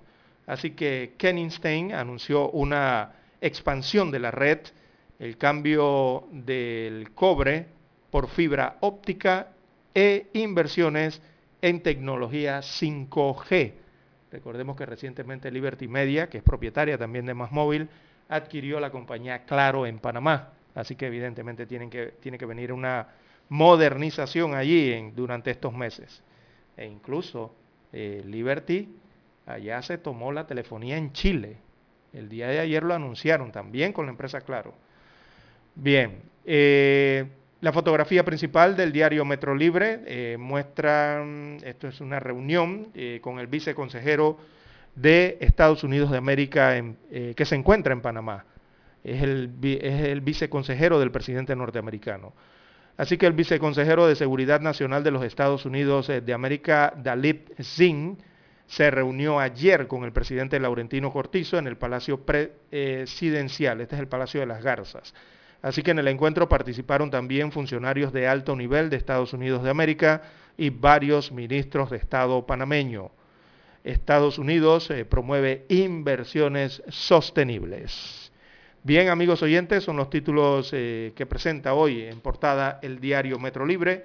Con ellos concluimos la lectura de los principales titulares de los diarios que llegan aquí a la mesa de redacción. Hasta aquí, escuchando el periódico. Las noticias de primera plana, impresas en tinta sobre papel. Para anunciarse en Omega Estéreo, marque el 269-2237.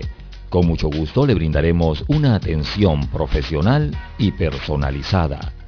Su publicidad en Omega Estéreo. La escucharán de costa a costa y frontera a frontera. Contáctenos 269-2237. Gracias. Panamá inicia la cuenta regresiva para la celebración de los 200 años de nuestra independencia de España. La Estrella de Panamá, el diario más antiguo del país y el Ministerio de Cultura. Preparan la serie de especiales, publicando historia del Bicentenario. Busca el inserto coleccionable cada jueves a partir del 12 de agosto en la Estrella de Panamá. Celebremos unidos nuestro Bicentenario. Omega Estéreo 40 años de innovación. Desde los estudios de Omega Estéreo, establecemos contacto vía satélite con la voz de América. Desde Washington, presentamos el reportaje internacional.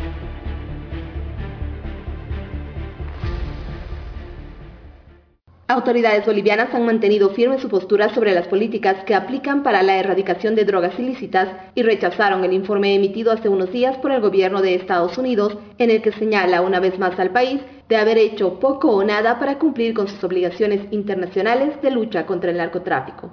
La Cancillería de Bolivia dijo que es un documento sesgado y que Estados Unidos carece de legitimidad y autoridad moral para juzgar al país. Pero este es un tema arraigado y de permanente discusión, dejando en evidencia una realidad preocupante, según aseguró a La Voz de América el doctor Fernando Salazar, docente e investigador de la Universidad Mayor de San Simón. Los productores de coca básicamente hicieron una institución de replante de coca, quiere decir que erradicamos coca, sean 5.000, 10.000 o 12.000 hectáreas, la misma cantidad mucho más se llega a replantar. El tema está fuera de control. Mientras tanto, los productores de hoja de coca están enfrentados en un conflicto que ya lleva una semana y que se originó por la disputa de dos sectores identificados como afines al partido oficialista Movimiento al Socialismo y un tercero que es crítico del gobierno. En las últimas horas se reportaron enfrentamientos dejando una veintena de heridos y varios detenidos, producto de la represión policial que ha empleado gases lacrimógenos para contener a los manifestantes que en respuesta han utilizado dinamita. Los vecinos de la zona afectada en el departamento de La Paz rechazaron el uso de gases lacrimógenos y pidieron que se dé solución al conflicto que los mantiene en zozobra. Tengo dos niños bebés recién nacidos y están aquí en mi casa. No es posible que vengan aquí los policías, arrojan gas. Estamos muy molestos. Por su parte, el subcomandante de la policía en La Paz, Hernán Romero, dijo. La policía está aquí para resguardar el orden público, para restablecerlo si es necesario, en defensa de la sociedad y el cumplimiento de la ley. El vicepresidente David Choquehuanca convocó anteriormente a un diálogo, pero no hubo resultados positivos. Y los manifestantes anunciaron que no desistirán en su disputa por el control de la Asociación de Productores de Coca de La Paz. Fabiola Chambi, Voz de América, Bolivia.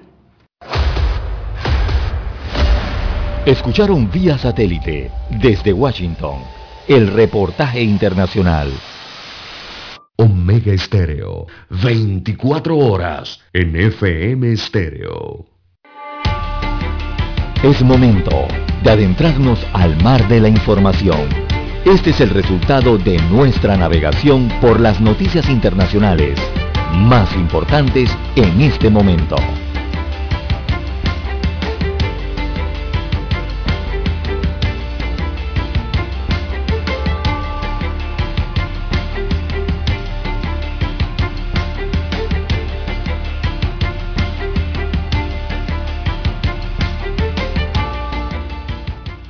Bien, amigos oyentes, de relieve a nivel internacional, veamos el mapa de las internacionales. En Francia, Nicolás Sarkozy es condenado a un año de cárcel. Así es como usted lo escucha. Esto por el financiamiento ilegal de su campaña en el año eh, 2012. Así que las cuentas de campaña del expresidente francés eh, superaron más de 20 millones de euros el límite de, de 22 millones fijados por la ley. Imagínense usted, el límite era 22 millones y él lo superó en 20 millones más. Así que eh, este es el expresidente francés, ustedes lo recordarán, Nicolás Sarkozy, ha sido condenado este jueves eh, a un año de prisión que podrá cumplir en arresto domiciliario por el financiamiento ilegal de su campaña presidencial en, el año 2012, lo que supone su segunda sentencia de cárcel en poco más de medio año.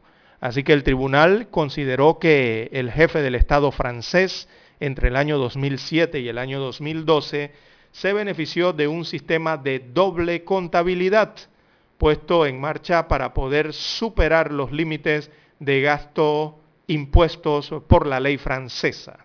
Oígame, imagínense usted eso aquí en Panamá. Por ello, allá los tribunales franceses le impusieron una pena superior a la que había solicitado la Fiscalía de ese país europeo, que había pedido un año de cárcel con seis meses exentos de cumplimiento. Este nuevo revés judicial de Sarkozy se produce después de que en marzo pasado fuera condenado en primera instancia eh, a tres años de cárcel eh, dos de ellos exentos de cumplimiento y el otro en arresto domiciliario, esto por corrupción y tráfico de influencia, influencias, eh, sentencia que mm, esa sentencia todavía está pendiente. Así que esto en menos de un año, imagínense usted, tiene dos eh, procesos allá en Francia. Ahora por este, este segundo caso, por el tema de un sistema de falsas facturas,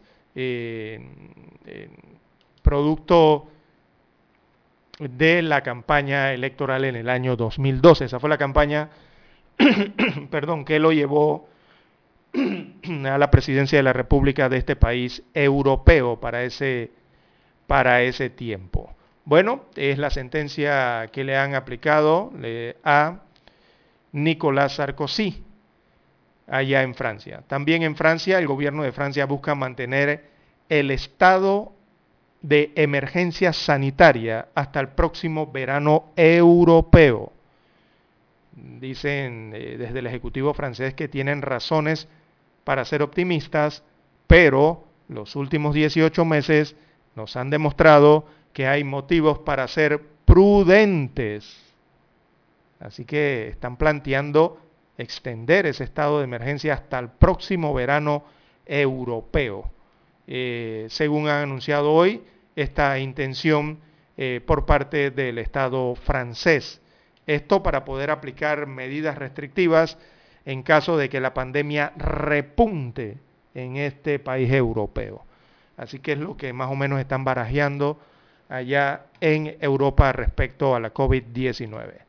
Bien, eh, esto entre las principales noticias del acontecer internacional.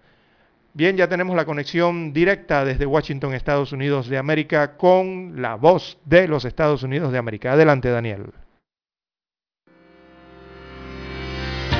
Esta es la hora. 7 AM.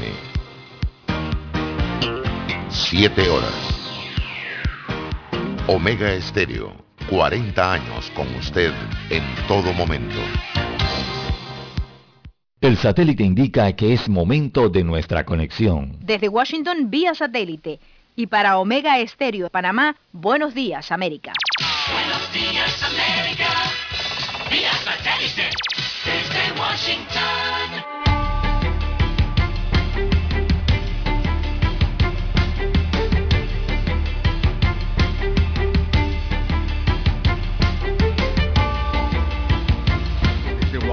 Les informa Henry Llanos. Al sumar 55 millones de desplazados internos, 2020 generó la cifra global más alta registrada en la historia. Nos informa Laura Sepúlveda. Conflicto y violencia, al igual que desastre y cambio climático, han sido identificados como los factores centrales del desplazamiento, incluso entre quienes no alcanzan a cruzar fronteras. Año a año la cifra aumenta. En 2020, 55 millones de personas vivían en esta condición en el mundo. Más de 30 millones de ellos eran menores y jóvenes. Los desplazados internos son ciudadanos y como ciudadanos tienen derechos, exactamente los mismos derechos que cualquier otro ciudadano del país. Laura Sepúlveda, Voz de América, Nueva York. El debate sobre el papel del ejército de Estados Unidos en su retirada de Afganistán subió la temperatura el miércoles cuando legisladores republicanos exigieron la renuncia de los principales mandos castrenses. Creo que ustedes probablemente no renunciarán, pero si no tuviéramos un presidente que estuviera tan confundido, todos serían despedidos porque eso es lo que se merecen, afirmó el representante republicano por Florida, Matt Gaetz. En Venezuela surgen reacciones al anuncio de la Unión Europea de enviar una misión de observación electoral. Desde Caracas nos informa Carolina Alcalde. La Unión Europea confirmó que desplegará una misión de observación electoral que empezará a llegar en octubre para observar los comicios regionales y municipales previstos para el 21 de noviembre. Poco antes, Juan Guaidó, considerado presidente interino por decenas de países, insistió en que actualmente en Venezuela no existen condiciones para celebrar el evento electoral. Pues todo lo que queremos los venezolanos es una elección presidencial, una elección libre y justa, donde podamos decidir, donde los partidos estén habilitados, donde los candidatos estén en pleno uso, y eso no, no tenemos hoy en Venezuela, y por eso hay que salir a luchar. Hoy eso no lo tenemos en Venezuela. Carolina, alcalde, Voz de América, Caracas. En Ecuador, la cifra de fallecidos tras un motín y pelea entre miembros de bandas rivales en una prisión de la ciudad costera de Guayaquil ascendió a por lo menos 116, mientras 80 más están heridos en lo que expertos y autoridades consideran la peor masacre carcelaria en Ecuador. El caso llevó al presidente Guillermo Lazo a decretar el estado de excepción nacional en todo el sistema penitenciario por grave conmoción interna y para preservar los derechos humanos de las personas privadas de libertad. La campaña de vacunación en Estados Unidos sigue adelante con millones de personas que están recibiendo también la tercera dosis de refuerzo y la cifra total de vacunados alcanzó más de la mitad de la población en el país, entre ellos los hispanos que como revela la doctora Marcela Núñez Smith de la Comisión Presidencial Anti-COVID-19, dijo que un 73% de los hispanos se han vacunado, superando a afroestadounidenses y blancos.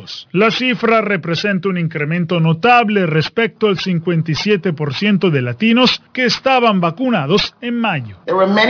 Había muchas razones para esta brecha incluidas las barreras para el acceso a las vacunas, y algunos todavía tenían preocupaciones sobre la seguridad y la eficacia de la vacuna, y esas preocupaciones a menudo se basaban en información errónea. La desinformación en Internet sobre vacunas es tan abundante que la plataforma YouTube perteneciente a Google anunció un esfuerzo por eliminar todo el contenido que afirma falsamente que las vacunas aprobadas son peligrosas y que ya bloqueó las cuentas de varios destacados activistas antivacunas. Específicamente, se eliminará el contenido que alegue falsamente que las vacunas aprobadas son peligrosas y causan efectos crónicos en la salud, que afirme que las vacunas no reducen la transmisión o contracción de enfermedades o que contenga información errónea sobre las sustancias contenidas en las vacunas. En Estados Unidos, el número de hospitalizaciones estaría finalmente bajando, un dato que contrasta con la cifra de decesos que ahora resulta ser la más alta desde febrero. Esto cuando las autoridades señalaron que el ritmo de vacunaciones en el país alcanzó su nivel más bajo desde el comienzo del 2021.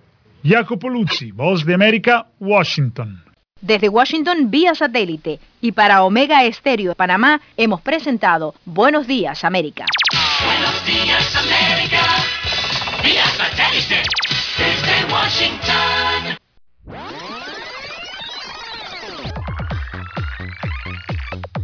Omega Stereo tiene una nueva app. Descárgala en Play Store y App Store totalmente gratis. Escucha Omega Stereo las 24 horas donde estés con nuestra aplicación 100% renovada. Somos Omega Estéreo. 40 años siendo la cadena nacional en FM Estéreo, pionera en Panamá.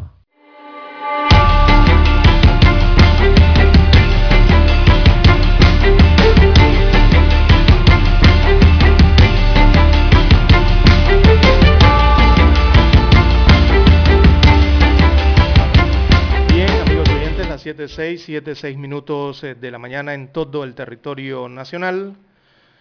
Bueno, en una buena noticia para la mañana de hoy, para Panamá, eh, la compañía canadiense Sunwings Airlines anunció que reanudará sus operaciones al Aeropuerto Internacional Scarlett Martínez de Río Hato en Antón, provincia de Coclé. Esto será a partir del 12 de noviembre próximo con un vuelo semanal y luego dos vuelos semanales los lunes y los viernes a partir del 13 de diciembre de este año, vuelos que llegan directo desde Toronto, Canadá, con turistas al área de la región conclesana. Así que vacacionistas canadienses podrán acceder a este destino de sol y de playa del Pacífico Coclesano en vuelo directo desde Toronto a Río Hato. Bueno, es una buena noticia. eh, y es una noticia que se recibe con bastante alegría eh, porque evidentemente esto contribuirá con la reactivación económica de la región norte, centro y sureste coclesana.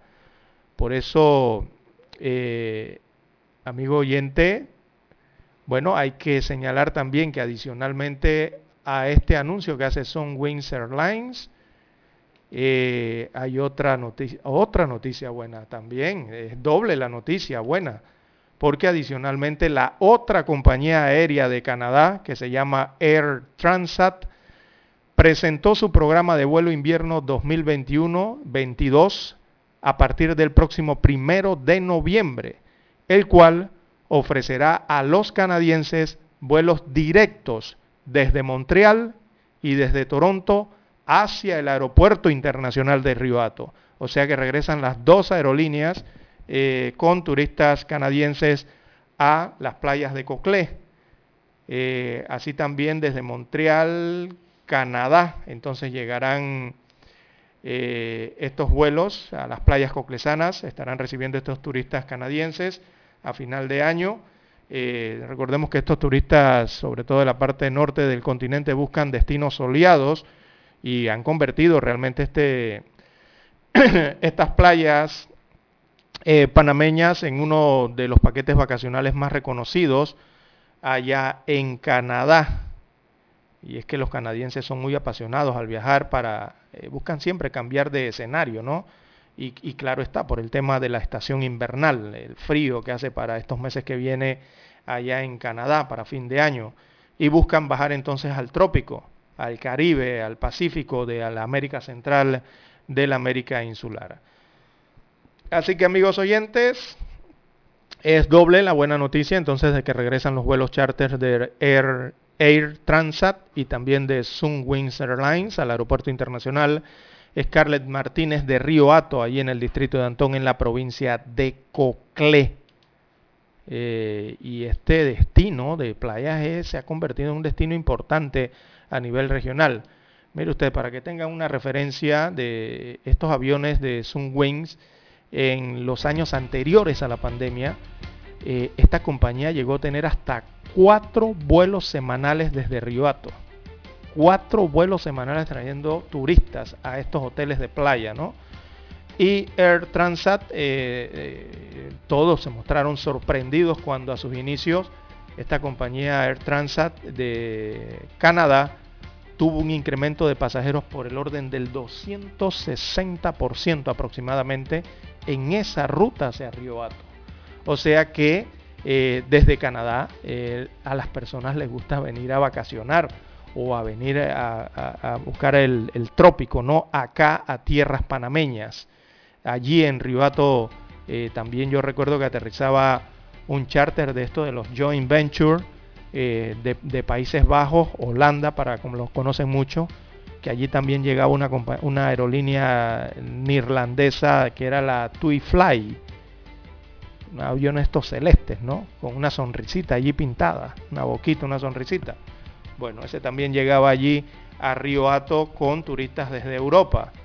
Así que importante entonces estos anuncios que vienen a contribuir a lo que es parte de la reactivación entonces de la región de la provincia de Coclé, en la parte turística allí en las playas eh, coclesanas.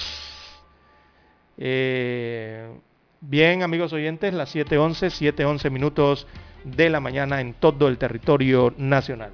También hay que informar que la Caja del Seguro Social extiende la validez de la fecha de la ficha, perdón, hasta el 31 de octubre. Tenga pendiente esa fecha, 31 de octubre.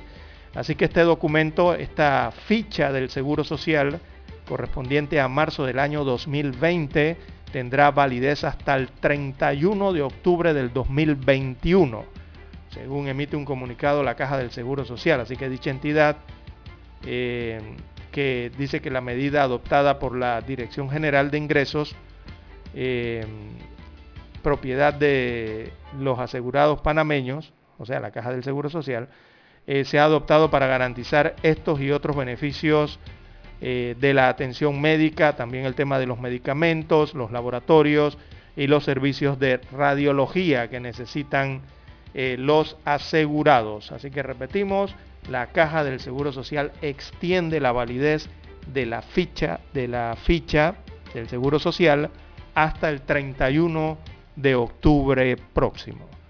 Bien, tenemos que hacer la pausa, don Dani, y retornamos con más información. 7.30 AM.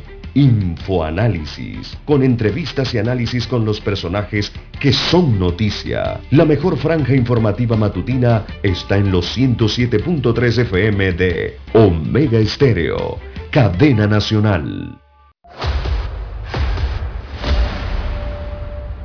Desde los estudios de Omega Estéreo, establecemos contacto vía satélite con la voz de América.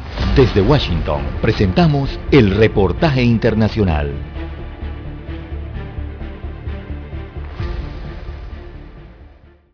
El gobierno estadounidense continúa la lucha contra la pandemia del COVID-19 y su misión principal es lograr que más ciudadanos se vacunen contra el virus. Sin embargo, luego de meses de recomendaciones por parte de los expertos sanitarios, todavía 70 millones de estadounidenses elegibles para recibir la vacuna se mantienen escépticos al antídoto. Ante este escenario colmado de impotencia, algunas autoridades políticas han ido más allá, como en el estado de Nueva York, que estableció un requisito de vacunación estatal y que obliga a inmunizarse a los trabajadores de la salud aún a riesgo de provocar numerosos despidos entre quienes se oponen a recibir la inmunización, lo que empeoraría la escasez de mano de obra ya existente en el sector de la atención médica. En tanto, el número de nuevos infectados por COVID-19 permanece elevado, aunque sí experimenta una leve disminución, con una media de 85.000 nuevos contagiados diarios. Por su parte, el número de muertes también desciende a una media de 1.300 decesos al día. A pesar de esta ligera mejora en las cifras, la variante Delta continúa extendiéndose por el país y los expertos no cesan en su intento de convencer a la población no vacunada acerca de la importancia de inmunizarse. Esta vez el doctor Anthony Fauci recordó la experiencia de su padre, quien a inicios del siglo XX vivió la pandemia de la gripe española.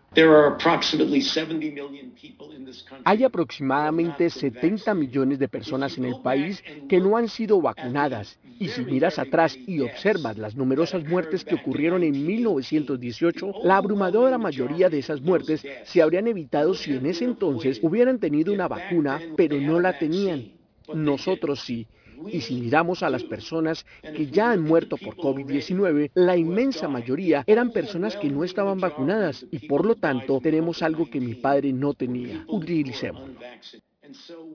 Paralelamente, las autoridades sanitarias también recuerdan que un determinado porcentaje de la población ya es elegible para recibir una tercera dosis de la vacuna desarrollada por la farmacéutica estadounidense Pfizer y su socia alemana BioNTech. Además, la doctora Rochelle Walensky, directora de los Centros para el Control y la Prevención de Enfermedades, apuntó que el suministro de estas dosis de refuerzo está sujeto a modificaciones y aseguró que se emitirán nuevas recomendaciones a medida que obtengan más información y no descartó que en un futuro próximo habrá novedades en relación a las dosis de refuerzo para aquellos que se vacunaron con las inyecciones de Moderna o Johnson Johnson. Judith Martín Rodríguez, Voz de América.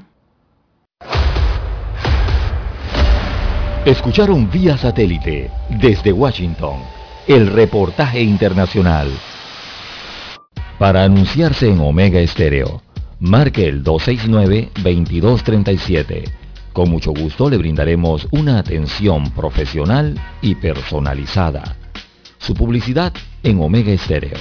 La escucharán de costa a costa y frontera a frontera. Contáctenos 269-2237. Gracias. Omega Stereo tiene una nueva app. Descárgala en Play Store y App Store totalmente gratis. Escucha Omega Stereo las 24 horas donde estés con nuestra aplicación totalmente nueva. Omega Estéreo, 40 años innovando.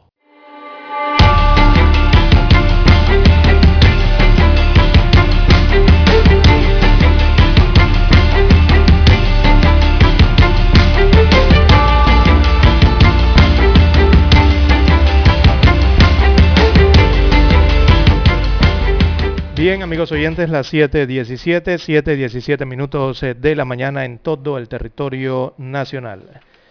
En más informaciones para la mañana de hoy, bueno, a los residentes en el sector de Punta Pacífica eh, se deben preparar para este fin de semana, específicamente para el sábado 2 de octubre, porque no tendrán suministro de agua potable ese día.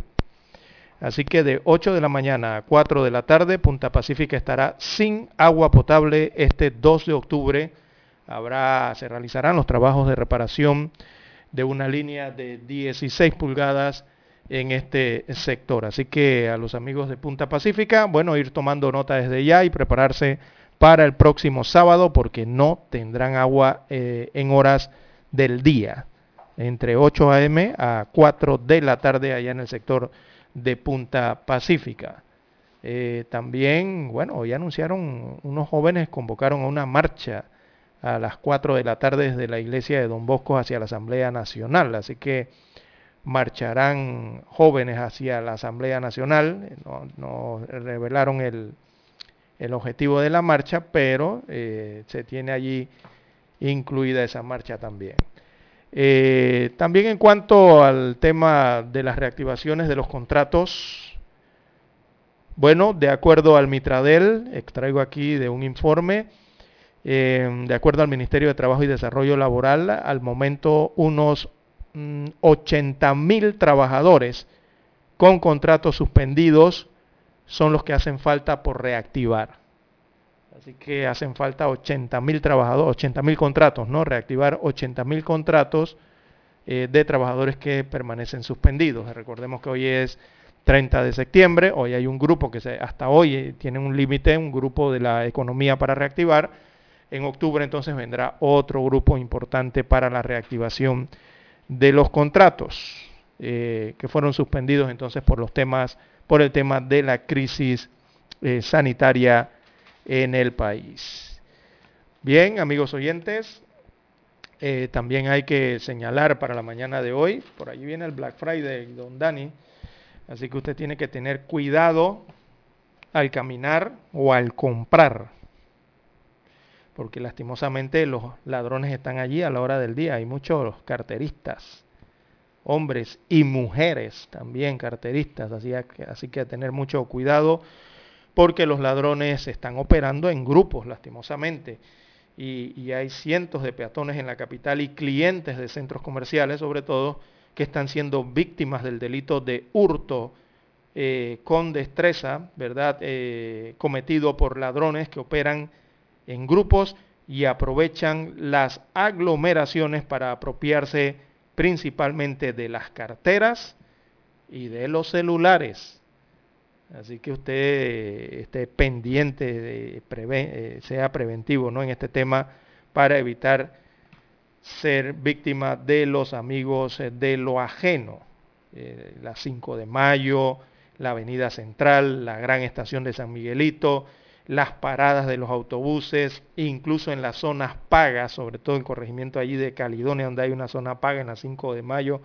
Oiga, Santa Ana, Betania, también se han recibido reportes de Pueblo Nuevo eh, y San Francisco también en paradas de autobuses en San Francisco, en donde se están registrando este tipo de, de, situaciones, ¿no? este, este, este hurto de las eh, carteras y también de los celulares. Así que a tener mucho cuidado eh, en estos días que restan de la semana y sobre todo el fin de semana y la próxima semana, porque hablan de que este Black Friday, perdón, eh, será por más de una semana, ¿verdad? Eh, entre 7 a 10 días, creo que escuché decir que tomará 10 días aproximadamente, lo han programado para unos 10 días.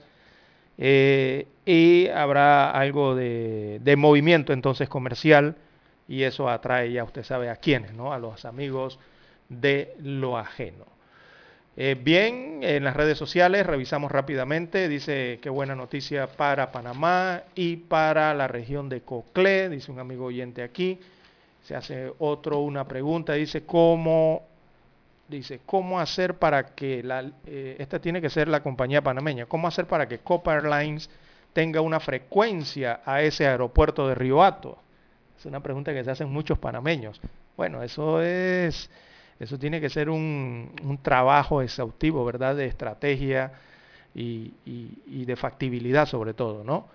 Pero bueno, le entiendo aquí al amigo oyente que se preguntará por qué estas aerolíneas canadienses eh, traen esa cantidad de turistas a los hoteles de playa de Río Hato y se preguntará entonces, le entiendo yo aquí que por qué la aerolínea de Panamá no hace algo igual. Bueno, es que allí hay muchas aristas porque estamos hablando de dos negocios que son muy distintos. O sea, el negocio de la aviación es uno y el negocio hotelero es otro y tienen características eh, muy distintas y riesgos sobre todo muy distintos. Así que eh, hay que recordar que estas aerolíneas de Canadá son aerolíneas dedicadas, son aerolíneas vacacionales, o sea, se dedican exclusivamente a esos vuelos charters eh, para transportar a turistas que van de vacaciones. Eh, Copa Airlines maneja quizás otro tipo de transporte de pasajeros. También los incluye a los vacacionales, pero también tiene transportes de viajes de negocio, viajes de, no sé, familiares, hay otro tipo de transporte de pasajeros, ¿no? Incluido. Entonces lo que, lo que se hace allí en Río Hato, eh, realmente, regularmente lo que se hace es un joint venture, ¿no? Eh, que es una asociación de, empresas. y las aerolíneas se asocian con los hoteles y bueno, allí se comparten los riesgos y se comparten los beneficios. Pero, eh, claro, hay que eso estructurando un buen plan, una buena estrategia. Eh, bueno, no sé, pero la línea panameña también pudiera hacerlo, ¿no? Eh, poniendo sus ojos primero en el mercado hotelero, allí en las playas coclesanas, y quizás hasta creando una división hotelera de, su holding, ¿no? O, dentro de la aerolínea, que sería lo más adecuado. Una división, una, no sé, una oficina que se dedique al tema del transporte de, vacacionales o el transporte de turistas hacia hoteles directamente. Y así entonces atraer turistas internacionales hacia ese aeropuerto internacional Carlos Martínez allá en Coclé, en Río Hato, donde está el destino de estas playas y los resorts, ya que evidentemente Copperline cuenta con eh, la infraestructura y cuenta sobre todo con las plataformas para hacerlo y actualmente conoce y conecta eh, con sus aeronaves todos los países ¿no? del continente americano. Aunque realmente ellos eh, ya vienen haciendo esto, lo vienen haciendo desde el aeropuerto de Tocumen, lo único es que el inconveniente es que los turistas viajan en el aeropuerto, bajan allí en Tocumen en el aeropuerto, pero tienen entonces después que tomar un, autobús y atravesar tres provincias para llegar hasta Río Hato. Eh, quizás el amigo oyente lo que pregunta es por qué esos buenos en la compañía aérea eh, no los realizaría de forma directa al aeropuerto de Río Hato. Bueno, eso ya tiene que ver con otras decisiones en ese negocio que maneja Copa Airlines. Eh, pienso yo, ¿no? Pero sí, pudiera hacerlo, con alguna división pudiera hacerlo, ¿no? Aquí empresas eh, costarricenses también han anunciado que tienen la intención de volar de Costa Rica hacia Río Hato para traer turistas allí a las playas, a estos hoteles. También se habló desde México, ¿no? Que probablemente vendrían eh, también turistas en vuelos charters de, compañías mexicanas para disfrutar de las playas del Pacífico panameño. Pero bueno, esas son decisiones que toman las aerolíneas, ¿no? Bien, las 7.25, 7.25 minutos de la mañana en todo el territorio nacional. Qué buena noticia nos ha dado hoy César, dice acá otro amigo oyente, en las redes sociales. Eh, nos hace feliz. Yo, ah, bueno, bueno, qué bien. Todo esto ojalá ocurra para todas las provincias, amigos oyentes, en el tema de que todo esto coadyuve a la recuperación económica del país, eh, tan lastimada, ¿no? La economía producto de la grave crisis que hemos tenido Panamá y que ha tenido el mundo respecto al tema de la COVID-19. Así que esas, eh, todo, eso, todo eso ayuda, ¿no? Bien, las 7.26 minutos de la mañana en todo el territorio nacional. También hay que mencionar, amigos oyentes, que la piraña eh, eh, tuvo un infarto. ¿Sabe quién es la piraña, don Dani? No sabe. Bueno, se trata del trovador Tano Mojica, el veragüense. Lastimosamente le dio un infarto hace algunos días. Él permanece recluido en un hospital de la capital eh, Salustiano Mojica es su nombre, todos lo conocemos como Salustiano Tano Mojica o la piraña, ¿verdad? Veragüense. Muy popular, eh, eh, está recuperándose, los informes médicos señalan que el artista veragüense está estable, pero aún así la incertidumbre embarga a sus seguidores, ¿no? Que esperan su pronta recuperación. todos esperamos que sea así. todos recordarán entonces a Tano Mojica, eh, que ha protagonizado entonces estas batallas épicas, ¿no? poéticas, populares, eh, con, esos insignes eh, cantadores ¿no? De, la talla de Miguelito Rivera, ¿se acuerdan? De Toñito Vargas, de Lili Samaniego y de Salustiano Tano Mojica cuando subían esas tarimas. Oiga, y eso era épico, ¿no? La verdad es que sí, esas batallas Em, con toda esta poesía eh, bien tradicional de nuestro país a través de la cantadera. Así que pronta recuperación a Salustiano Tano Mojica, eh,